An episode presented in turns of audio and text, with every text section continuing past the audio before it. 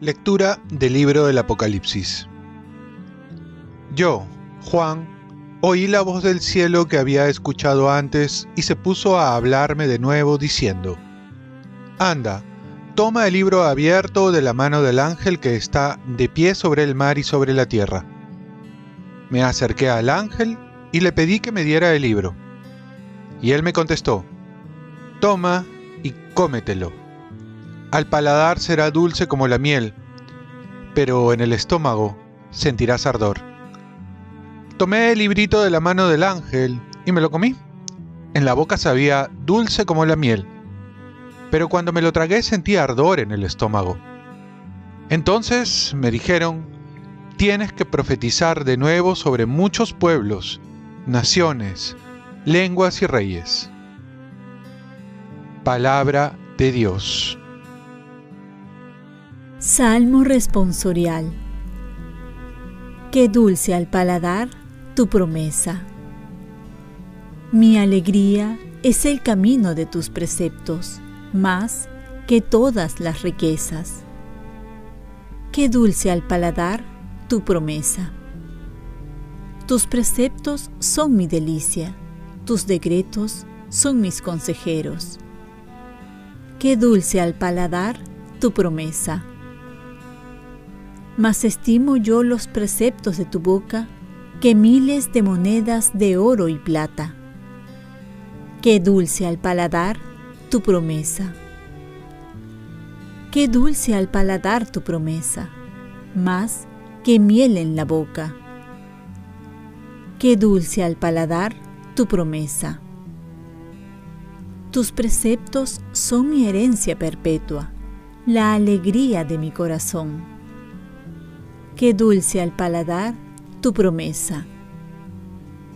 Abro la boca y respiro, ansiando tus mandamientos. Qué dulce al paladar tu promesa. Lectura del Santo Evangelio según San Lucas. En aquel tiempo entró Jesús en el templo y se puso a echar a los vendedores diciéndoles, Escrito está, mi casa es casa de oración, pero ustedes la han convertido en una cueva de bandidos. Todos los días enseñaba en el templo. Los sumos sacerdotes, los escribas y los notables del pueblo intentaban quitarlo de en medio, pero se dieron cuenta de que no podían hacer nada, porque el pueblo entero estaba pendiente de sus labios. Palabra del Señor. Paz y bien. Vamos al templo a encontrarnos con Dios que nos lleva a los hermanos.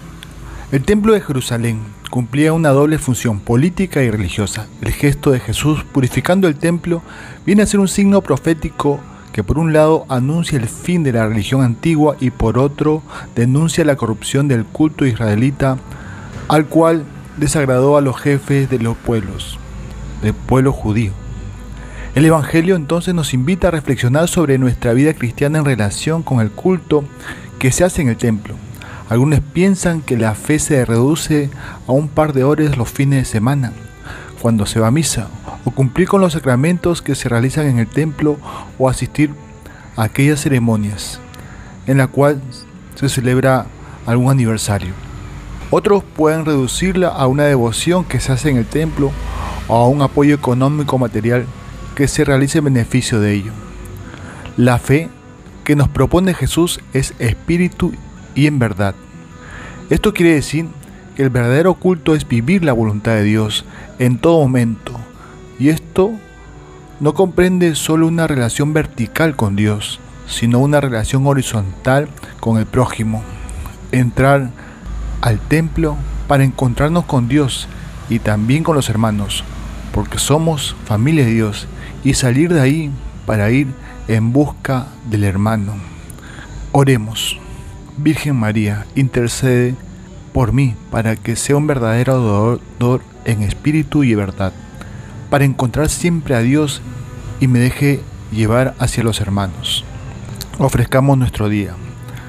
Dios Padre nuestro, yo te ofrezco toda mi jornada, en unión con el corazón de tu Hijo Jesucristo, que siga ofreciéndose a ti en la Eucaristía para la salvación del mundo. Que el Espíritu Santo sea mi guía y mi fuerza en este día, para ser testigo de tu amor. Con María, la Madre del Señor y de la Iglesia, te pido por las intenciones del Papa. Con San José Obrero, te encomiendo mi trabajo y mis actividades de hoy, para que se haga en mí tu voluntad. Y la bendición de Dios Todopoderoso, Padre, Hijo y Espíritu Santo, descienda sobre ti. Cuenta con mis oraciones, que yo cuento con las tuyas y que tengas un santo día.